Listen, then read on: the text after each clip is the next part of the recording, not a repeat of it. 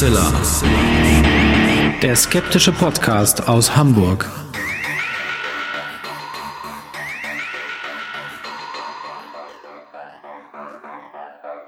Hallo und herzlich willkommen zum 278. Mal bei Hoaxilla, dem skeptischen Podcast aus Hamburg. Wie immer bei mir die wunderbare Hoax Mistress Alexa. Hallo ihr Lieben da draußen, herzlich willkommen zu dieser neuen Folge. Und bei mir ist natürlich wie immer zum Glück der wunderbare Alexander Hoaxmaster. Ja, und in dieser Episode soll es um den Baikalsee gehen. Wir haben ja in einem vergangenen Ferngespräch schon das Thema UFOs berührt und haben dann festgestellt, ein riesiger UFO-Hotspot auf der Welt ist der Baikalsee. Und dann haben wir uns gedacht, dann machen wir doch gleich mal eine Episode darüber. Und es gibt noch einige andere interessante Fakten rund um den Baikalsee. Und alle, die sehr aufmerksam zuhören, sei nochmal der Hinweis gegeben, äh, dass wir in diesem Monat ähm, nur eine Folge veröffentlichen. Dafür gibt's dann nächsten Monat drei. Das hat was damit zu tun, dass wir relativ knapp sind, was die Zeit anging, was die Recherchen angeht und den Anspruch an unsere Episoden. Deswegen jetzt eine Folge, so wie es eben gerade geht, am nächsten Wochenende die nächste Episode und dann noch zwei Folgen im Juli. Das ist euch persönlich vollkommen egal. Das wissen wir. Hauptsache es gibt Content. Wir müssen das immer mit unseren Patreons besprechen, weil die uns ja pro Folge im Monat einen gewissen Obolus äh, rüberschieben und da müssen wir das dann immer ein bisschen klären. Da haben wir gerade eine Umfrage am Laufen, ob das okay ist, wenn wir ein Ferngespräch abrechnen und äh, derzeit kann ich sagen, dass äh, bei einem Drittel aller Patreons, die uns dort unterstützen, äh, die jetzt schon abgestimmt haben. Das Credo ist, macht was ihr wollt, passt schon alles. Also insofern gibt's auch Ja, noch danke eine an euch da draußen. Genau, das hilft uns gerade massiv. Ja. Und ihr hört schon heute am Montag, Folge 278, dann gibt's am Mittwoch das Ferngespräch der letzten Woche. Also dieser Turnus wird beibehalten, dass immer das Ferngespräch aus der vorangegangenen Woche jetzt als Podcast erscheint. Nach deiner großen Aufholjagd. Ja, ne? jetzt ist das erledigt, genau. Und am Wochenende dann äh, im Grunde genommen, so planen wir es, wenn nichts dazwischen kommt, dann schon wieder die nächste Folge Huxela. So, jetzt habe ich auch noch Hausmeisterei vorab äh, reingepackt und vielleicht noch der Hinweis am Ende, es gibt was zu gewinnen in der Episode, also auf jeden Fall auch noch dranbleiben. Auch den Hinweis muss ich noch geben. Ähm, und dann machen wir jetzt erstmal weiter.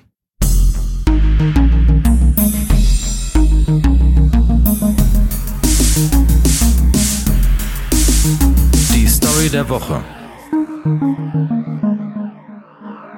Nicht nur der Baikalsee hat sehr ungewöhnliche Geschichten und auch Fakten zu bieten, sondern auch deutsche Seen haben da durchaus mal unerklärliche Funde und, und interessante Phänomene. Und äh, um so etwas Ähnliches handelt es sich bei unserer heutigen Story.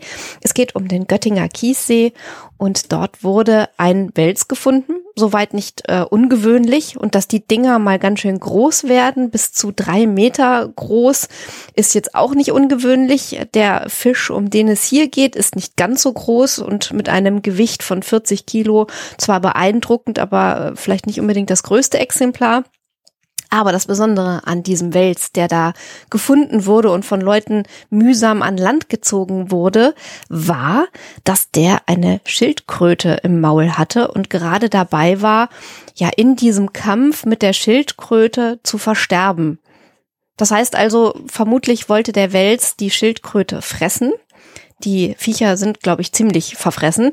Und dann hat sich aber die Schildkröte im Maul äh, des Welses verbissen. Die Schildkröte ist erstickt und der Wels wurde dann von den Leuten, die ihn gefunden und an Land gebracht haben, letztendlich erlöst, weil er sowieso nicht überlebt hätte. Und äh, diese ungewöhnliche Geschichte von dem Wels mit der Schildkröte im Maul klingt irgendwie so nach einer Tierfabel, ist aber, wenn ich euch keinen Quatsch erzählt habe, eine wahre Geschichte. Das erinnert mich ein bisschen an die Geschichte von dem Storch, der einen Ja. Frosch äh, Ja. fressen möchte und der Frosch hält dann so den Hals vom Storch Genau. fest. Das wird immer so als Comic im Büro, habe ich ihn Ja. immer hängen sehen mit dem, mit dem Ja. Slogan nur nicht aufgeben. ähm, Oh, weil das hat sich die Schildkröte vielleicht auch gedacht, ach, als sie dann Jemine. zugebissen hat. Ja. Ähm, ob Gruselig, ne? Diese Geschichte dann wirklich stimmt, äh, erfahrt ihr am Ende der Sendung. Jetzt machen wir erstmal weiter und stellen uns das erstmal nicht weiter vor.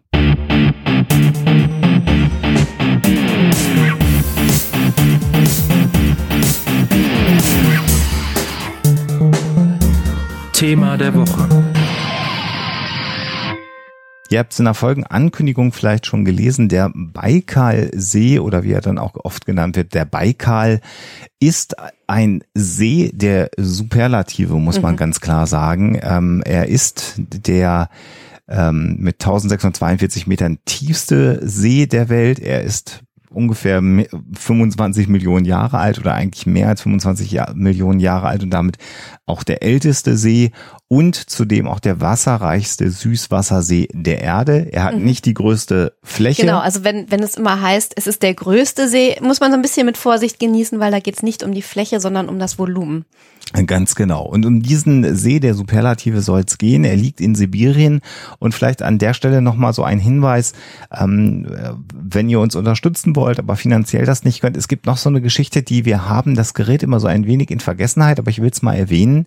Ähm, wenn ihr auf unsere Homepage geht, gibt es so auf der rechten Seite so den Bereich Social Media, äh, wenn ihr so ein bisschen nach unten rollt vor den anderen Produktionen, da gibt es die Huxilla Weltkarte.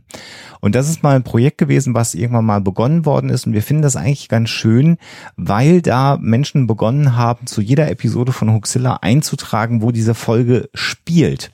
Das heißt, da sind lauter ähm, äh, kleine Pinne in einer ähm, Google Map und vielleicht habt ihr da auch mal Lust, ähm, den Baikalsee einzutragen oder wenn ihr eine Huxilla-Folge gerade hört und unterwegs seid und gerade was tun wollt, dass ihr da einfach ein, eine Stecknadel setzt. Das wäre ganz cool, weil es wäre schon spannend, irgendwann alle Folgen äh, mal auf so einer Weltkarte zu sehen und parallel dazu, ich mache das auch mal ganz gerne, dass ich mir, wenn wir uns diese Folgen äh, vorbereiten, einfach mal so eine Weltkarte nochmal angucke, weil ich mir dann immer nochmal visualisiere, wo spielt eigentlich gerade äh, die Episode, das Thema, über das wir reden, damit ich das einordnen kann. Und vielleicht findet ihr das auch ganz spannend und vielleicht wisst ihr das noch gar nicht, dass es diese Huxler Weltkarte gibt. Da sind mit Sicherheit noch nicht alle Episoden verzeichnet, aber eine ganze Menge. Vielen Dank schon mal für all diejenigen, die da mitgearbeitet haben. Und wer Lust hat, äh, da uns zu unterstützen, kann das auch gerne tun. So, aber jetzt zurück zum eigentlichen Thema. Ja, genau. Äh, um noch kurz einige interessante Sachen über den Baikalsee zu erzählen. Da sind äh, zum Beispiel die Buryaten ansässig, mhm. die mit ihrer Kultur, mit ihrer Religion, mit ihren Traditionen schon so die Gegend sehr stark geprägt haben und auch einige Erzählungen so rund um den Baikalsee zum Beispiel wenn es um Wasserdrachen geht, mhm. ähm, die äh, gehen sicherlich auch mit auf diese buryatische äh, Kultur zurück. Und ich weiß gar nicht, wer von euch da draußen noch Yul Brunner kennt. Also ich habe ihn noch ganz gut vor Augen, aber die Jüngeren unter euch eventuell nicht mehr. Interessanterweise war Joe Brunner in der Filmvorlage von Westworld zum Beispiel, genau. spielte er äh, ein, den, den bösen Gunslinger-Robot. Ähm, das werden viele von euch als HBO-Serie war das, glaube ich, dann hinterher auf HBO lief das dann, ne? Ähm, der Original-Kinofilm aus den Ende 60er, Anfang 70er. der hat, steht hier noch, ne? Ja, ja, ja. Äh, da hat Joel Brunner unter anderem mitgespielt. Also mhm. sehr bekannter amerikanischer Schauspieler, aber schon ein bisschen älter, was die Filme angeht. Genau. Mitgespielt hat. Warum habe ich den jetzt erwähnt? Weil seine Großmutter Buryatin ah. gewesen ist so als kleine Randnotiz mal äh, rund um den Baikalsee.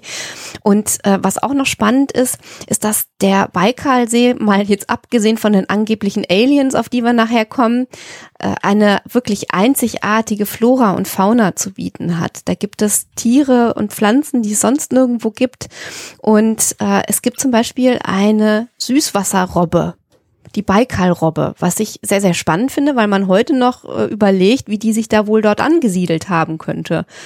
Also solche spannenden äh, Dinge sind äh, tatsächlich dort vorhanden und äh, im Folgenden kommen wir dann zu Dingen, die angeblich dort vorhanden sind. Ja, also es gibt um den Baikal eine ganze Menge sehr verrückter Geschichten, die dort ähm, spielen, stattfinden sollen, wie man das auch immer formulieren möchte. Wir wollen uns hier insbesondere heute in dieser Episode um die Aliens am Baikalsee kümmern oder auch die Aliens im Baikalsee, mhm. muss man ja viel mehr sagen, weil das so ein Thema ist, was sich so in den in der jüngeren Vergangenheit sehr weit nach vorne gedrängt hat. Und da gibt es eine ganze Reihe von verrückten Geschichten rund um den Baikalsee und auch Begegnungen von ja, Militärs zum Teil, aber auch natürlich ortsansässigen Menschen mit Sichtungen, aber auch sehr konkret mit Aliens selber und vor allen Dingen nicht nur über oder am Baikalsee, sondern auch im See mhm. insbesondere soll es UFO-Sichtungen gegeben haben. Ja, also wenn wir äh, mal anfangen mit ähm, so Sachen, die heute noch passieren, also es, ähm, Ufologinnen und Ufologen sind heute noch am Baikalsee unterwegs und wollen mhm. da eben ja Experimente veranstalten oder vielmehr dort Wache halten äh, und ähm, dann hoffentlich äh, eine Sichtung haben. Es wird immer wieder erzählt von irgendwelchen ungewöhnlichen Lichtern. Das kennen wir ja wirklich schon aus ganz vielen äh, Bereichen der UFO-Erzählungen. Mhm. Also ungewöhnliche Lichter, die sich wahnsinnig schnell bewegen, die plötzlich auftauchen und dann wieder weg sind. Und es wird immer so erzählt, dass der Baikalsee eine so einsame und von der äh, Umwelt und Zivilisation abgeschnittene Gegend ist, ähm, dass man gar nicht weiß, was dort sich so alles abspielen ja. kann, ähm, so weit draußen. Und äh, dann fängt man eben so an zu fabulieren, dass sich dort vielleicht äh, schon seit wirklich Jahrzehnten Aliens aufhalten und von dort aus eventuell die Menschen beobachten. Ähm, es hat angeblich dort Flugzeugabstürze gegeben, die auf ja, Alien oder, oder sagen wir mal so, zumindest auf UFOs zurückzuführen sind. Ähm, angeblich hat es so einen Vorfall zum Beispiel 1959 gegeben, wo ein unbekanntes Flugobjekt ein Flugzeug begleitet hat und äh, dieses Flugzeug dann in den See gestürzt ist und dann ist dieses Flugzeug, äh, diese, dieses unbekannte Flugobjekt eben wieder verschwunden, nachdem es quasi den, äh, das Flugzeug begleitet hatte, bis es in den See gefallen ist. Mhm. Und äh, der derlei Dinge mehr. Also das Ganze hat erstmal so diese üblichen UFO und Ufologie-Zutaten. Dann hat es teilweise auch ein bisschen was äh, vom Bermuda-Dreieck, wenn ja. man sagt, da verschwinden Personen, da verschwinden Flugzeuge, äh, da ist es unheimlich, da passieren unerklärliche Dinge. Äh, das spielt mit hinein. Und dann gibt es eben ein äh, Ereignis, das sich 1982 abgespielt haben soll, was heute noch so präsent ist in der UFO-Szene, mhm. dass man an diesem Ereignis gar nicht vorbeikommt. Mhm. Das ist das mit dem Militärtauchern, mhm, das Ereignis. Ne? Genau. Ja, da wird also sehr ausführlich beschrieben, dass bei einer Trainingssession Militärtaucher äh, im Einsatz waren am Balkalsee. Es waren, wenn ich richtig informiert bin, sieben Stück. Ne? Ich mhm. gucke gerade Alexa nochmal an, sieben Stück, die da trainiert haben. Und bei diesen Tauchvorhaben ähm, sind ihnen, so wird berichtet, ähm, unter der Oberfläche des Baikalsee so dann 50 Meter Tiefe. Mhm, drei in silber glänzender äh, Taucherkleidung äh, gekleidete Außerirdische begegnet, die äh, zwar so äh, Glaskuppeln getragen haben, aber keine sichtbaren Atemgeräte äh, waren zu sehen. Die drei Taucher sind dann in Panik, äh, also erst Sieben was habe ich gesagt? Die sieben Taucher. Also du hast drei gesagt. Also drei äh, Aliens, genau. Drei, drei Aliens, sieben Taucher. Ja, drei, ja. drei äh, spielt gleich noch eine Rolle. Also die, die, die Taucher wollten dann äh, das Alien einfangen, sind dann in ein, äh, ja, quasi Fight gegangen. Ja, mit einem Netz wollten sie genau. fangen, weil sie dann Auftrag bekommen haben. Genau. Man auch noch dazu genau, den ja. Auftrag, das dann einzufangen. Das ist nicht gelungen. Sie sind dann aber sehr schnell aufgetaucht. Und das Problem ist natürlich, wenn man schnell auftaucht, dass man dann Dekompressionskrankheit entwickelt. Genau, es ist die, die Rede davon, dass die Aliens sogar eventuell eine Art Druckwelle erzeugt haben, die die Taucher dann zum Auftauchen gezwungen hat. Das heißt also, die sind quasi, wenn man so will, regelrecht aus dem See geschleudert worden. Aha, man und merkt, man merkt, dass Alexa zwei Quellen mehr gelesen hat als ich. Das habe ich gar nicht gefunden. Okay, also wie auch immer, die äh, Taucher sind eben gezwungen, hochgeschossen, wäre auch mal viel zu schnell aufgetaucht. Und jetzt kommen wir zu den drei äh, Tauchern, die ich äh, immer so im Kopf hatte. Drei sind dann nämlich verstorben, weil die Dekompressionskammer, die das Militär dabei hatte, zu klein war für alle Taucher. Man hat sie dann schon mit vier Tauchern äh, überbelegt und für drei kam dann aber eben die Dekompression zu spät und sie sind dann auch verstorben. Und wenn man den Berichten glauben mag, wissen wir davon, äh, also erst wird dann noch gesagt, dass die Überlebenden danach nie wieder über den Vorfall gesprochen haben. Das ist die eine Information. Gleichzeitig wird aber immer gesagt, dass dieser Vorfall gut dokumentiert ist. Ähm, und jetzt kann man natürlich äh, da mal hinterher recherchieren, wenn man es möchte und kann sagen, was ist denn jetzt an dieser Geschichte überhaupt dran? Ja, also angeblich ist sie Teil von, das haben wir ja in den USA auch ganz oft, von offengelegten UFO-Akten. Ja. Wir haben ja jetzt auch gerade wieder so eine Welle von Dokumenten, die veröffentlicht werden, die ähm, ja deklassifiziert werden, die ähm, sozusagen allen zugänglich gemacht werden. Und im Augenblick sind UFOs ja wirklich wieder groß im Kommen und äh, sehr stark im Gespräch. Und angeblich hat es 2009 eben auch äh, von Russland aus so äh, ein paar Dokumente gegeben, die veröffentlicht wurden.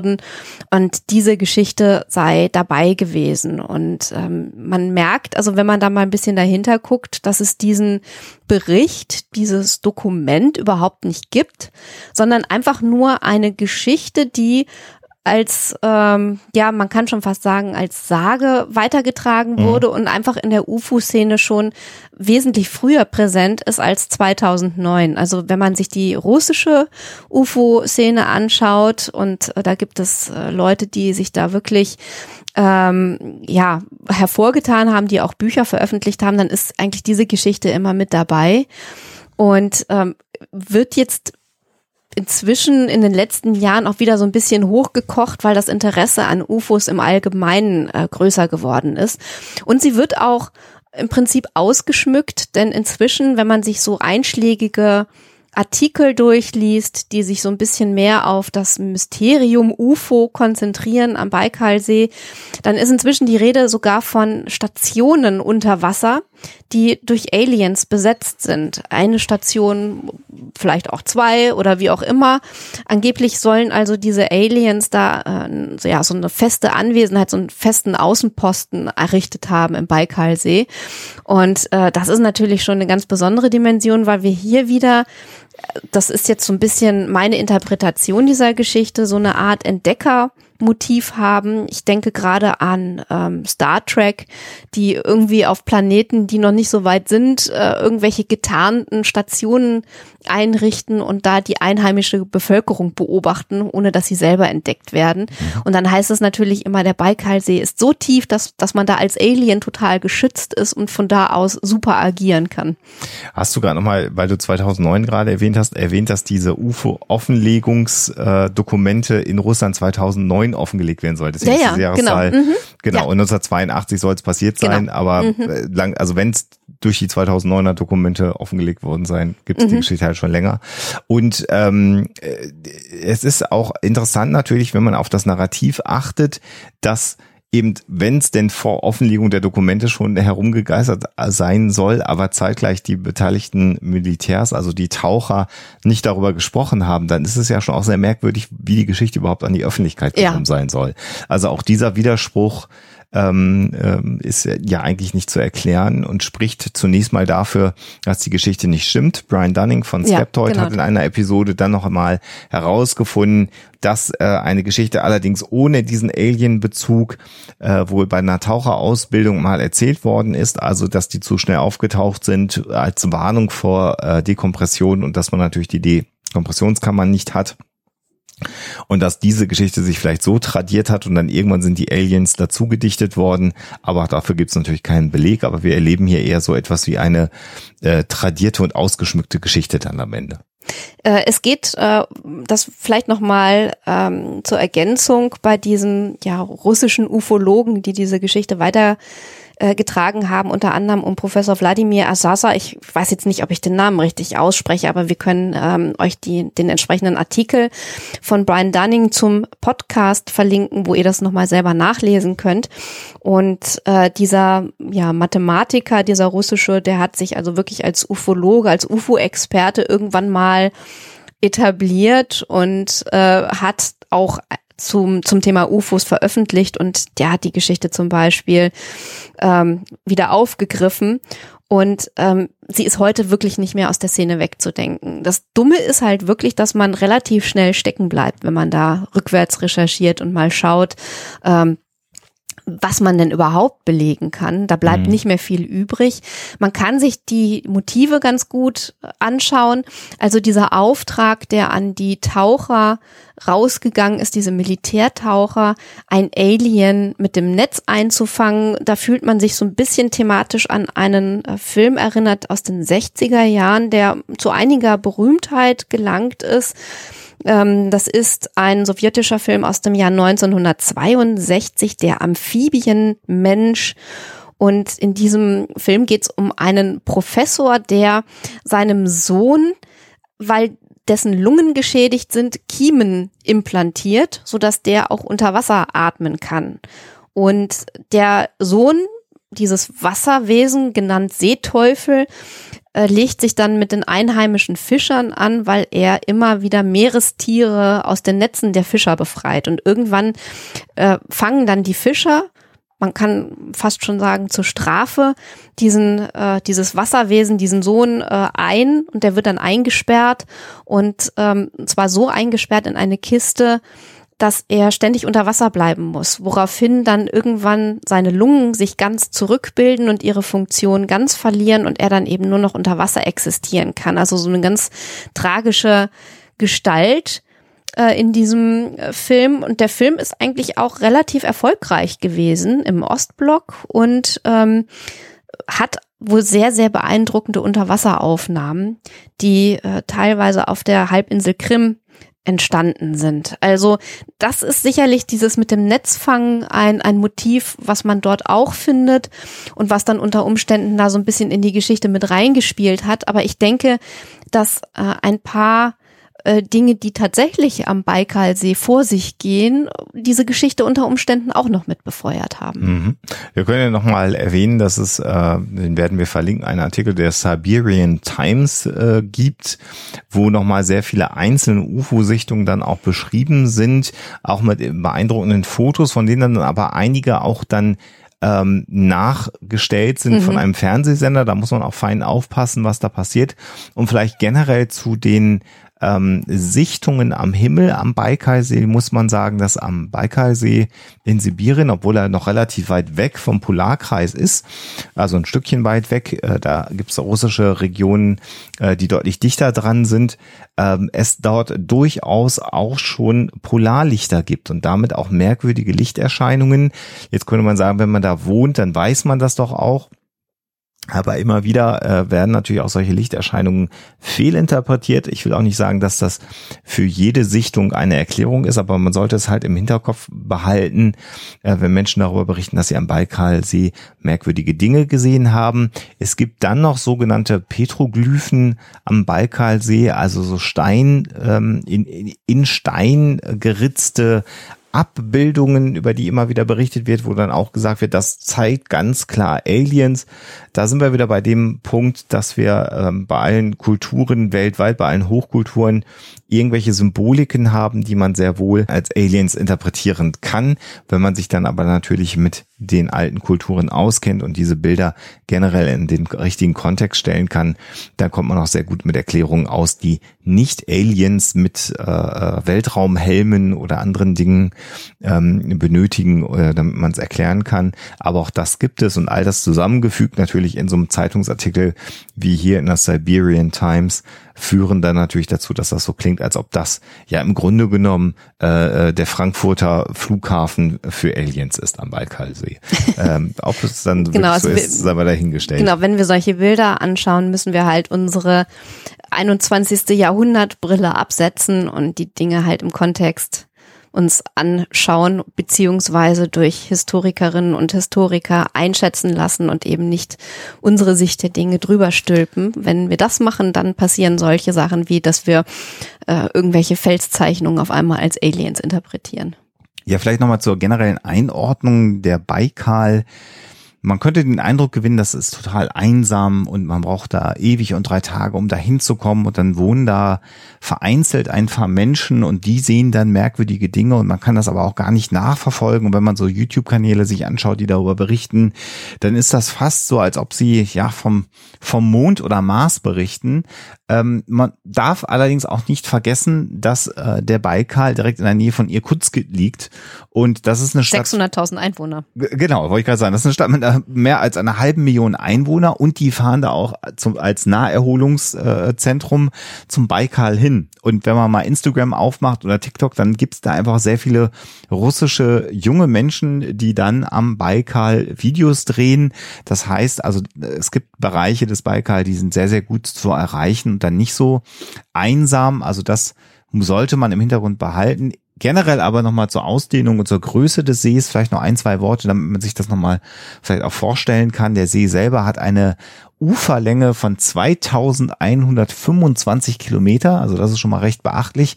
Und er liegt, wenn ihr euch das auf einer Karte anguckt, in so einer Südwest, also vom Südwesten bis Nordosten in so einer Achse ist so ein bisschen länglich gezogen und diese Achse ist ungefähr 673 Kilometer lang. Auch das ist ein ordentliches Stück. An seiner breitesten Stelle ist er 82 Kilometer breit und die durchschnittliche Breite beträgt 48 Kilometer. Also das heißt, der ist schon auch wirklich groß und es gibt da sicherlich auch sehr einsame mhm, ja. Bereiche rund um den Baikal also, und den durch, zu durchschwimmen. Ganz kurz noch.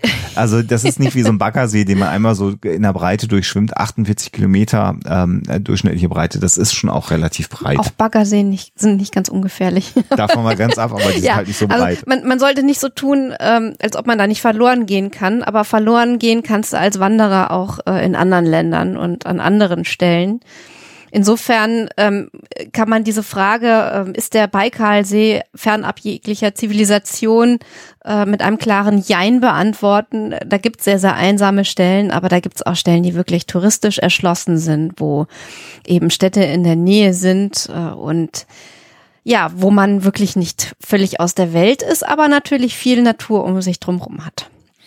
Es gibt weitere Geschichten rund um den Baikalsee, die ihn sozusagen fast in eine Verwandtschaft zum Bermuda-Dreieck setzen. Also es wird immer wieder berichtet, dass dort Flugzeuge und Schiffe verschwinden, so wird es berichtet.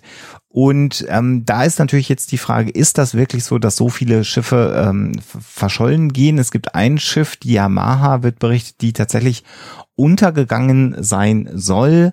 Ähm, und ähm, die Anwohner berichten, dass dieses Schiff direkt in die Hölle hinuntergezogen worden ist.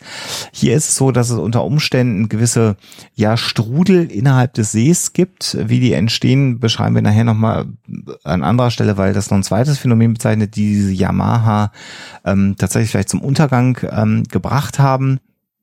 Aber generell lässt sich sagen, dass im Baikalsee jetzt nicht überzufällig oft Schiffe und Flugzeuge verschwinden. Und man muss auch einfach berücksichtigen, hier sind wir nochmal bei dem Thema, was ich vorhin schon einmal angerissen habe oder eben gerade angerissen habe, wenn der nicht zugefroren ist, das ist also von November bis Mai und dann ist der auch sehr, sehr dick zugefroren, sodass auch LKWs darüber fahren können ja. über den Baikal.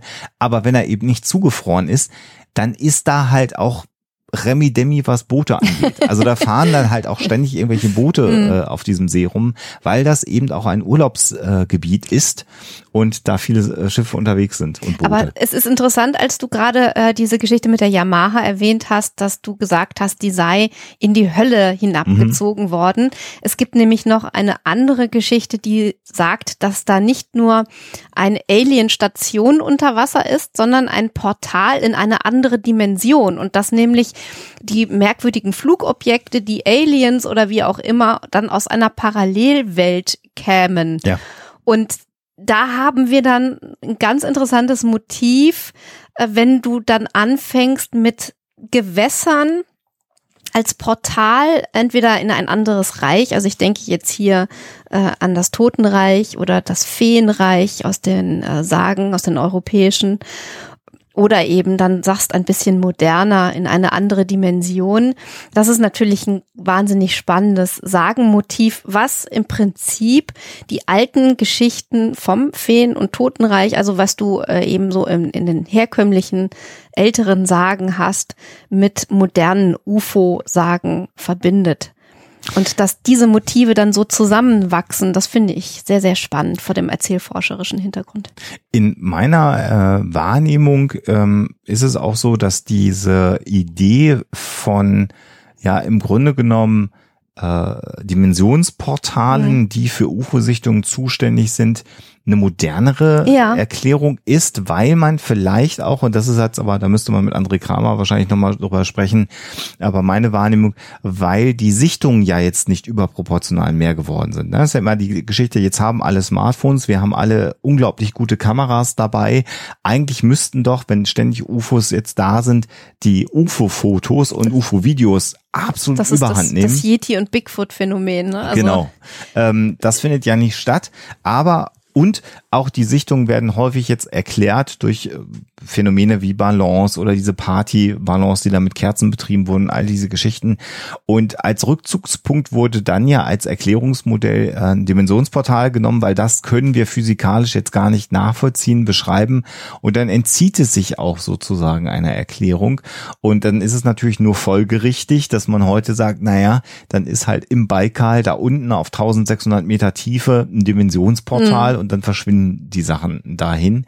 Das in so einem riesigen See, so wie wir ihn beschrieben haben, auch mal ein Schiff untergeht, ähm, ist, glaube ich, gar nicht ungewöhnlich. Aber wir können mal überleiten zu dem nächsten Phänomen, die dann auch mit diesen Strudeln ja. im, im Kontext äh, stehen. Denn äh, auch da gibt es dann, das finde ich ganz interessant, den Bericht, dass Astronauten aus dem Weltall heraus auf dem Eis äh, des Baikalsees Ringe gesehen haben. Ja, und das stimmt sogar.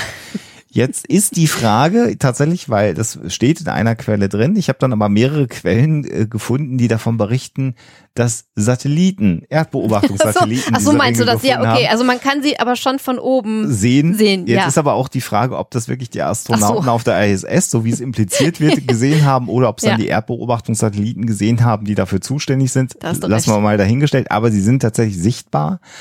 Äh, und es gibt kreisrunde, zum Teil riesige, äh, zum Teil kleinere, auch nebeneinander Ringe äh, die man äh, sehen kann im Eis tatsächlich, wo man lange Zeit überlegt hat, was könnte es sein. Und natürlich, wenn wir in diesem Kontext sind, es kann nur eine Sache geben, wenn Ringe auftauchen, nämlich Kornkreise. Ja, UFOs. so, jetzt ist ich habe schon, ich habe schon gerade gedacht, oh je, jetzt heißt es demnächst irgendwie die Huxillas würden sagen, es gibt Kornkreise auf dem Baikalsee. In der Tat gab es aber dann tatsächlich auch die Theorie, dass Menschen das künstlich angelegt haben mit Schlittschuhen, die dann immer im Kreis gelaufen oh Gott, sind. Also es gab, es gab tatsächlich jemanden, der diese, ich weiß nicht, ob ich die Quelle noch finde, aber das hat irgendwer auch vermutet, ähnlich wie bei den Kornkreisen, von denen man ja heute sehr, sehr, sehr genau weiß, wie die entstehen, nämlich studentische Prankster im Grunde genommen, genau. die auch in also mehreren Videos nicht nur physisch, sondern sogar physisch. Physisch mit Brettchen. Ja und Seil, genau. ähm, die gemacht haben, diese Kornkreise. Aber es ist hier ein bisschen anders und wir erleben tatsächlich bei größeren Eisflächen das immer mal wieder, diese Kreise. Und dazu, äh, was, was dazu führt, generell zu Kreisen im Eis, sind bestimmte Wasserstrudel, also Wasserströmungen, die dazu führen, ähm, dass diese Kreise ausgeschliffen werden aus dem Eis. Ähm, es gibt See, äh, Flüsse, die zugefroren sind, die das aufweisen. Da sind die Mechanismen ein bisschen andere als am Baikalsee. Mhm. Beim Baikalsee geht man davon aus, dass tatsächlich, weil er so tief ist, weil damit der Druck so groß ist und weil die Temperatur so tief ist, im, also am Grund des Baikalsee mit hoher Wahrscheinlichkeit Gasvorkommen ähm, in, in, in fester äh, Substanz vorkommen. So ein bisschen, der Schätzing hat auch da mal ein Buch drüber auch geschrieben. Ne? Beim Schwarm war das nicht so, dass die da auch oh, in der Tiefsee so her, ja, diese wirklich. Gasvorkommen schürfen Ach so, diese, diese Kamine, ähm, das, Schlote. Das die, sind die, die warmen Schlote, aber bei, bei, ich glaube, beim Schwarm ging es auch darum, dass man in der Tiefsee diese, diese Gas, äh, äh ja. äh, festen Gasvorkommen äh, ausrollen ja. wollte, damit die Tiefsee so. gegen sich aufgebracht hat. Wurscht. Also Gas in fester Form äh, unten im Baikalsee und dann gibt es eben auch ähm, äh, warme ähm, äh, Quellen unter Umständen oder oder weil es halt auch eine Bruchstelle mhm, ist, genau, eine tektonische. tektonische Bruchstelle ist, immer mal wieder die Situation, dass dort das Gas dann sozusagen freigesetzt wird. Also da pupst es quasi im Baikalsee. In, in dem Fall ja, weil es in weiten Teilen Methan ist, was mhm. da auch gelagert wird. Und dann steigt das auf, erwärmt dabei dann auch das Wasser und dadurch entstehen dann Strömungswirbel, die dazu führen, ähm, dass sich diese Kreise bilden. Das ist die gängige Theorie. Auch da werden wir euch einen Artikel nochmal verlinken. Nochmal ganz äh, detailliert. Der Ring entsteht deswegen, weil äh, die Strömung im Inneren dieses Wirbels nicht stark genug ist und das Eis nicht schmilzt, an den Rändern aber schon. Und damit wird er dann genau. reingeschnitten quasi ins Eis. Und jetzt gibt es natürlich, auch das hat man schon beim Bermuda-Dreieck mal simuliert, die Idee, dass so eine Gaseruption aus der Tiefen, die dann aufsteigen, äh, auch dazu führen könnten, dass die äh, Tragfähigkeit äh, des Wassers sich verändert und auch das zum Untergehen von Schiffen zum Beispiel führen kann, weil dann die Verdrängung anders funktioniert. Das kann man simulieren. Das ist also ein, ein Boot, was äh, schwimmt und man lässt dann Gas unter dem Boot Aufsteigen dazu führen kann, dass das Schiff dann sinkt, weil es nicht mehr getragen wird vom Wasser. Ob das jetzt bei der Yamaha der Fall gewesen ist, das möchte ich nicht sagen, sondern das ist tatsächlich eine Hypothese, die ich jetzt hier mal so in den Raum stelle, könnte aber dazu passen, soll also nur heißen, wenn es da mal blubbert, ist es halt auch nicht ungewöhnlich. Das liegt an der Besonderheit der Tiefe ähm, des Baikals und natürlich an den Temperaturverhältnissen, die auch dazu führen, dass es übrigens sehr viele Tiere dort gibt äh, und Fischarten, die sich nur dort entwickelt haben und auch nur dort leben, weil es kaum Süßwasser gibt, was so kalt und so tief ist, so dass sich da auch eine ganze Reihe äh, von Tieren entwickelt hat, die es auch nur am Baikal gibt. Genau, und weil es so schön ist und jeder See eigentlich auch ein Monster braucht, sollten wir hier vielleicht an Ah. dieser Stelle noch mal ganz kurz zumindest, nicht ausufernd, aber ganz kurz das Monster vom Baikalsee benennen. Das ist nämlich ein Wasserdrache und besonders schön finde ich, dass dieser Wasserdrache auf eine buryatische Sage zurückgeht und unter zwei Namen bekannt ist, unter Lusut Khan oder Usan Lobson Khan. Und äh, wer das möchte, kann die Sage dahinter sich durchlesen. Ist spannend, ein bisschen unheimlich. Äh, auf jeden Fall eine, eine schöne Erzähltradition und auch heute dort noch lebendig. Deswegen wollte ich sie nicht unerwähnt lassen. Mhm. Und es ist aber auch, es gibt keinerlei, es gibt noch nicht mal Fotos davon. Ja, also das ist im Prinzip noch schlechter belegt als oder viel schlechter belegt als Nessie. Also Darauf da wollte ich hinaus. ja, ja, genau. ja, ja. Also es ist halt wirklich eine, eine Sage, äh, eine Sagenfigur. Ja. Und äh, die, ist jetzt nicht so, dass es da jedes Jahr zwei, drei Fotos äh, von dieser Kreatur gibt und man sagt, guck mal, da ist was, sondern das gibt's noch nicht mal, sondern Mhm. eher ähm, aus der Sagenkultur übernommen, aber wird gefunden. Wenn man danach sucht, findet man es und sagt, guck mal, prima, da gibt's auch irgendwelche Tiere.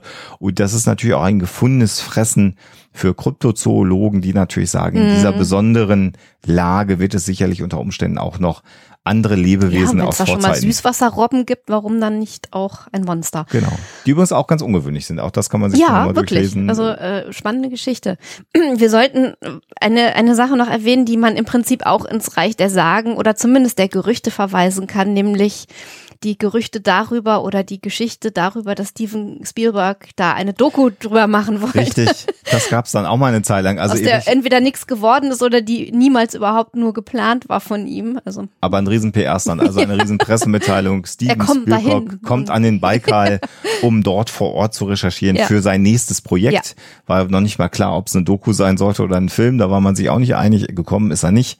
Und ich habe jetzt auch nichts über den Baikal. Wer weiß, vielleicht der neue Indiana Jones, der gedreht wird.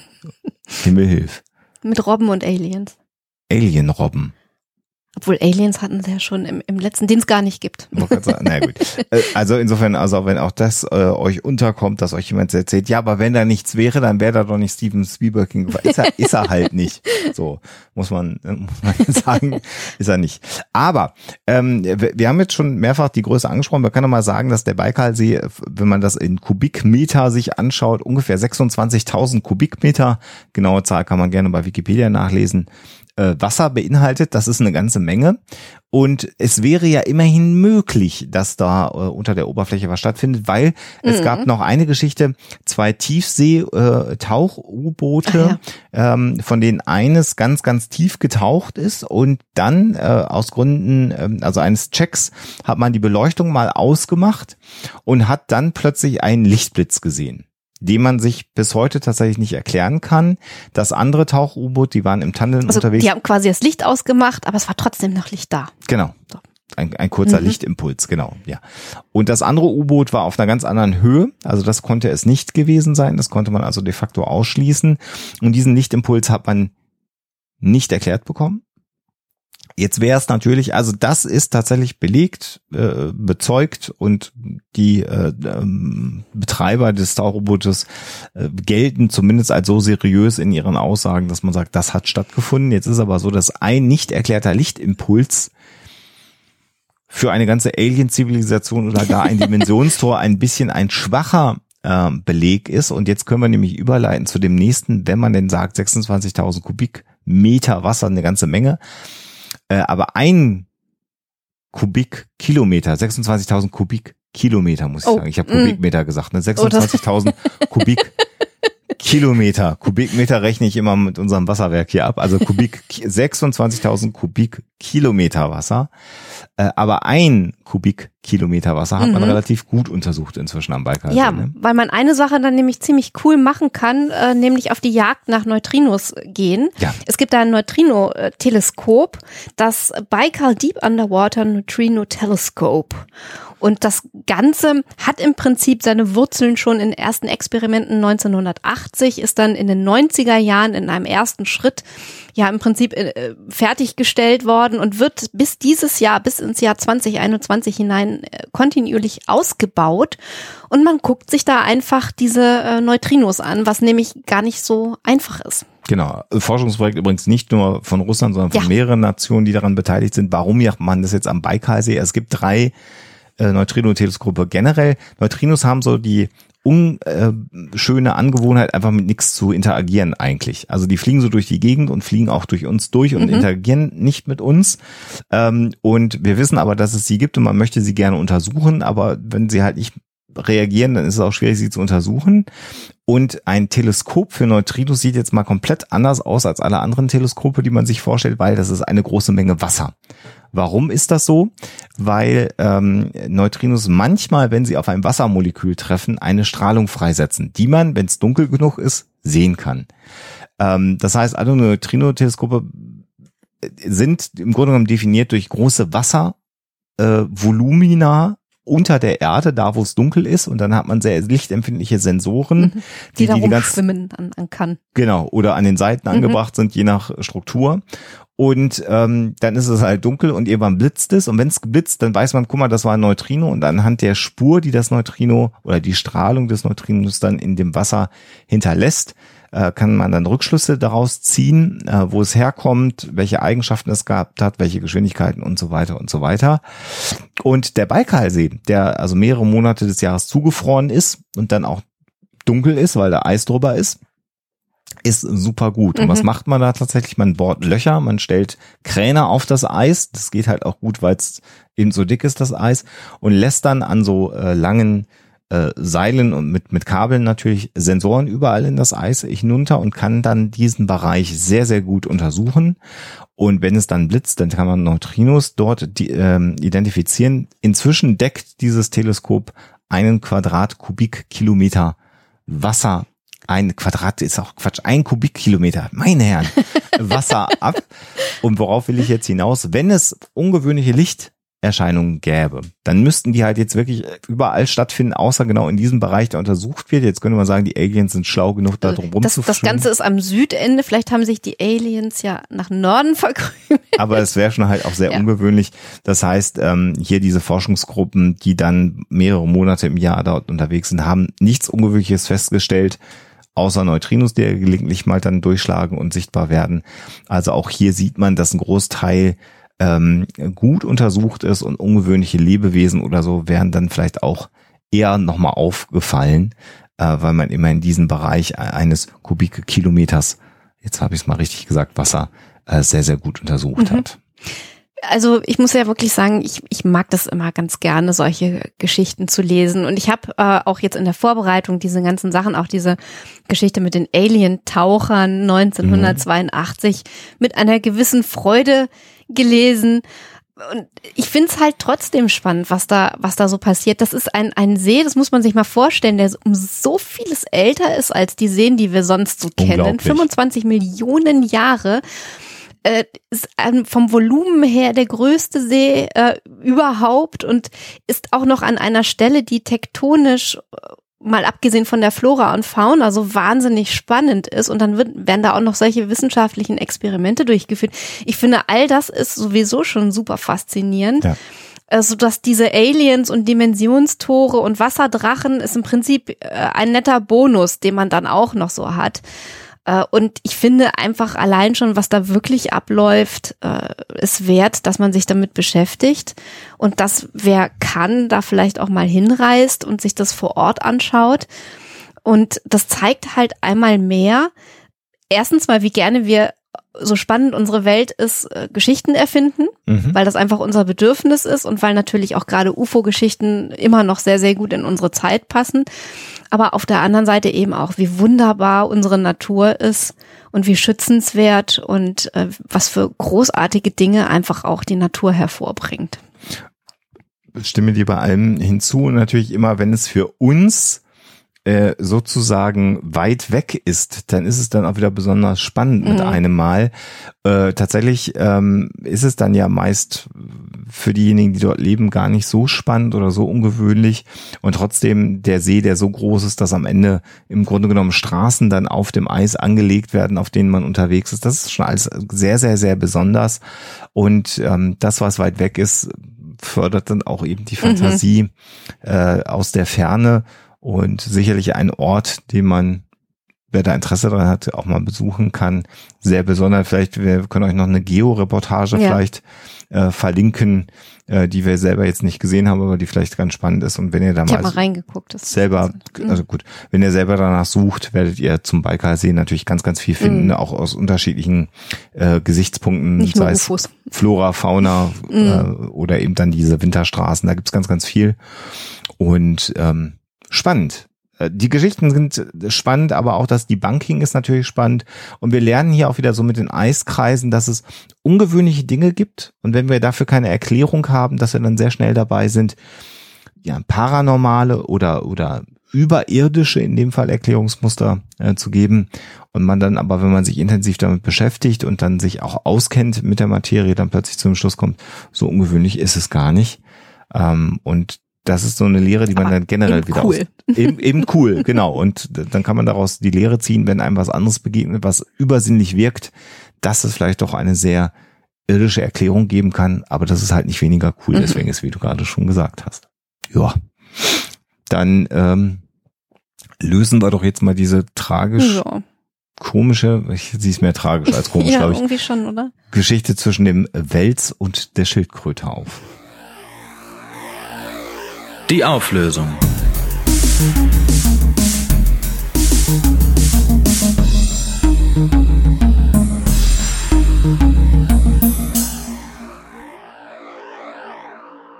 Ja, die Geschichte vom Wels und der Schildkröte ist leider keine Sage, weder eine moderne noch sonst irgendeine, sondern wahr und hat sich tatsächlich am Göttinger Kiessee zugetragen.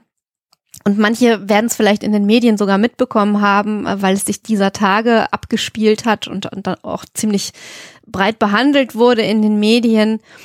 Und äh, diese Schildkröte hat sich wirklich im Maul des Welses verbissen, ist dort erstickt und der Wels ist auch daran oder hat solche Verletzungen davon getragen, dass er nicht hätte überleben können und ist dann erlöst worden da sieht man mal wieder, äh, ja, dass die Natur nicht nur cool ist, sondern auch manchmal ein bisschen grausam, aber solche Dinge passieren eben.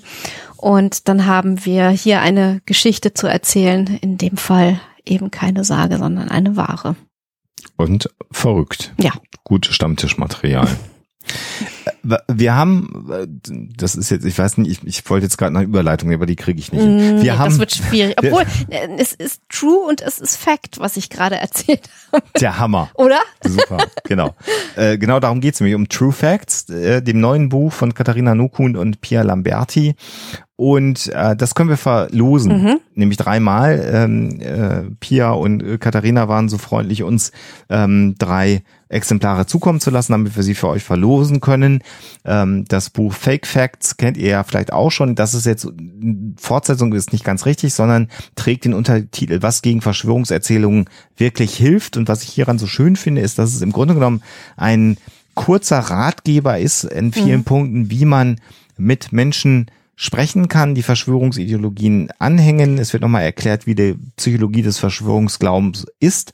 Und es ist äh, nicht ausufernd lang, aber lang genug und inhaltlich tief genug, äh, glaube ich, wie man bei den beiden Autorinnen erwarten kann, ähm, dass man was mitnehmen kann und ist nicht nur wegen der Corona-Pandemie natürlich mhm. ein, ein, ein wichtiges Buch, sondern generell, und wir haben ja alle wahrscheinlich in unserem Freundes- und Verwandtenkreis und Bekanntenkreis vielleicht jemanden, der so ein bisschen ja in diese Richtung schlägt und da ist so ein kleiner Ratgeber äh, und mit gutem Inhalt vielleicht auch hilfreich. Also das ist, äh, wie, wie gehen wir damit um und wie gehen wir mit Menschen um, die sowas glauben, ist, glaube ich, die häufigste Frage, die überhaupt an uns herangetragen wird, weil wir immer eher so ein bisschen auf die Motive eingehen, auf die Hintergründe und natürlich auch die Mechanismen, wie funktioniert das Ganze. Und natürlich hast du als Psychologe auch öfter mal äh, Tipps und Tricks, äh, wie man das macht. Aber ich glaube, die beiden heben das nochmal auf eine sehr konkrete Ebene. Und dieses Buch ist nicht nur im Augenblick immens wichtig, sondern generell, weil ich so die dumpfe Befürchtung habe, selbst wenn wir das jetzt alle packen hier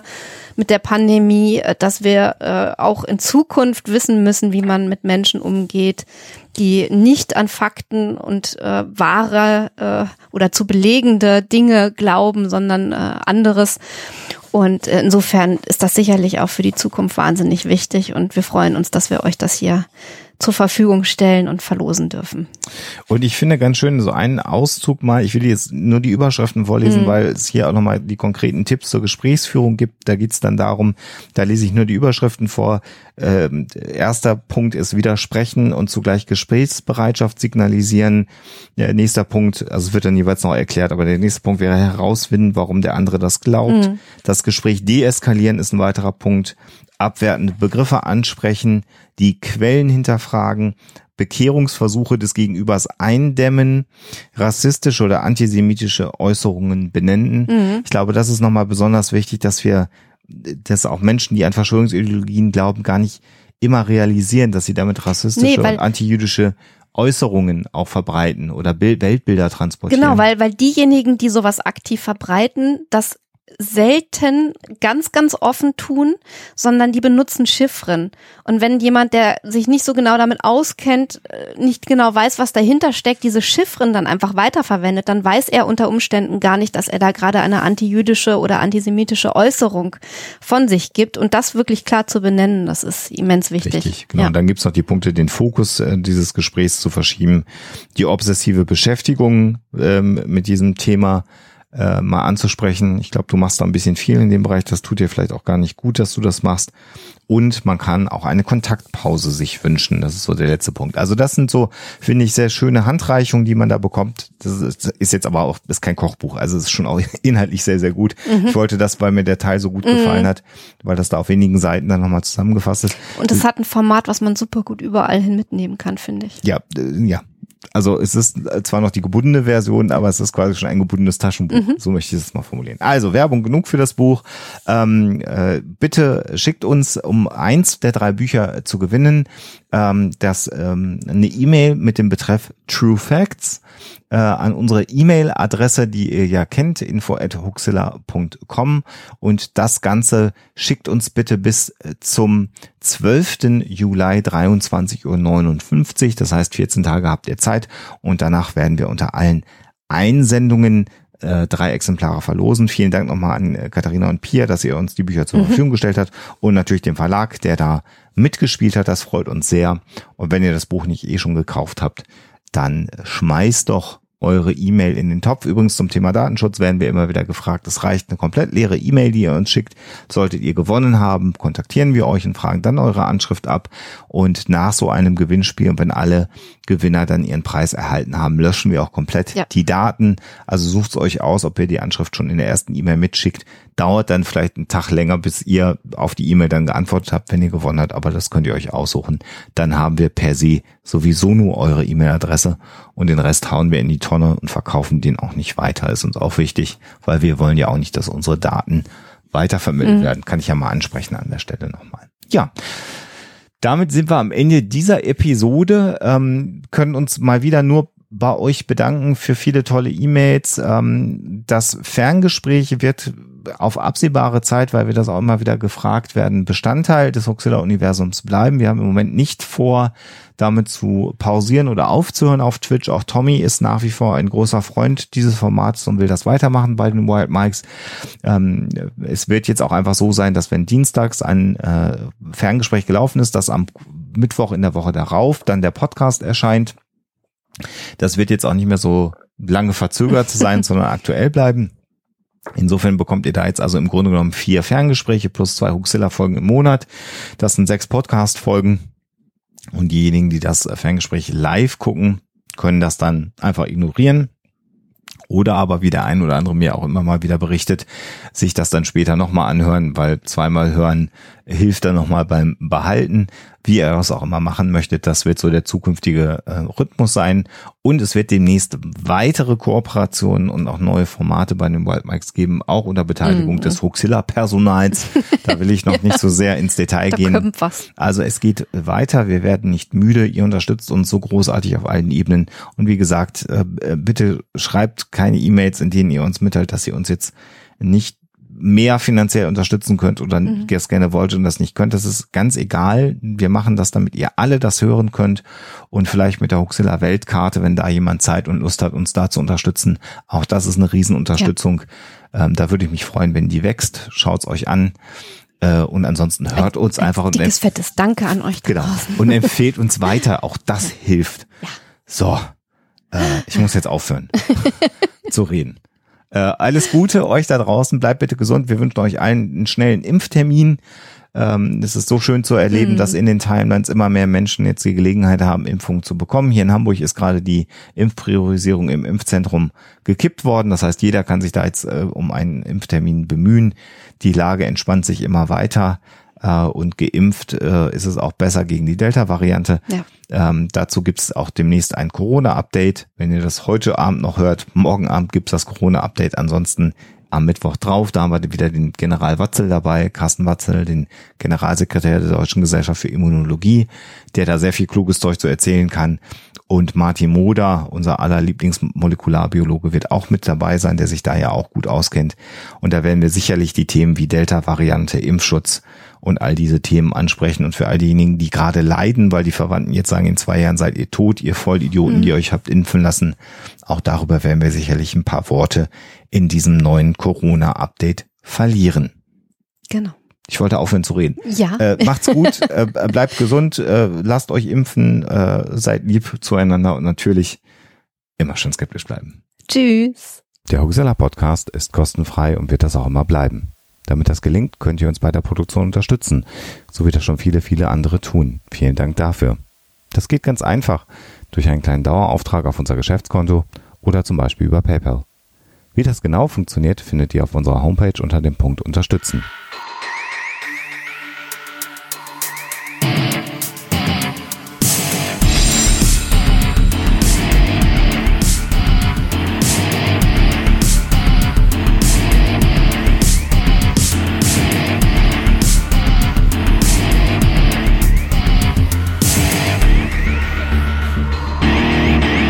Schickt Fragen, Anmerkungen oder Feedback an info.huxilla.de. Und wenn ihr mögt, dann bewertet uns doch bei iTunes oder einer der anderen Podcast-Seiten, die uns führen.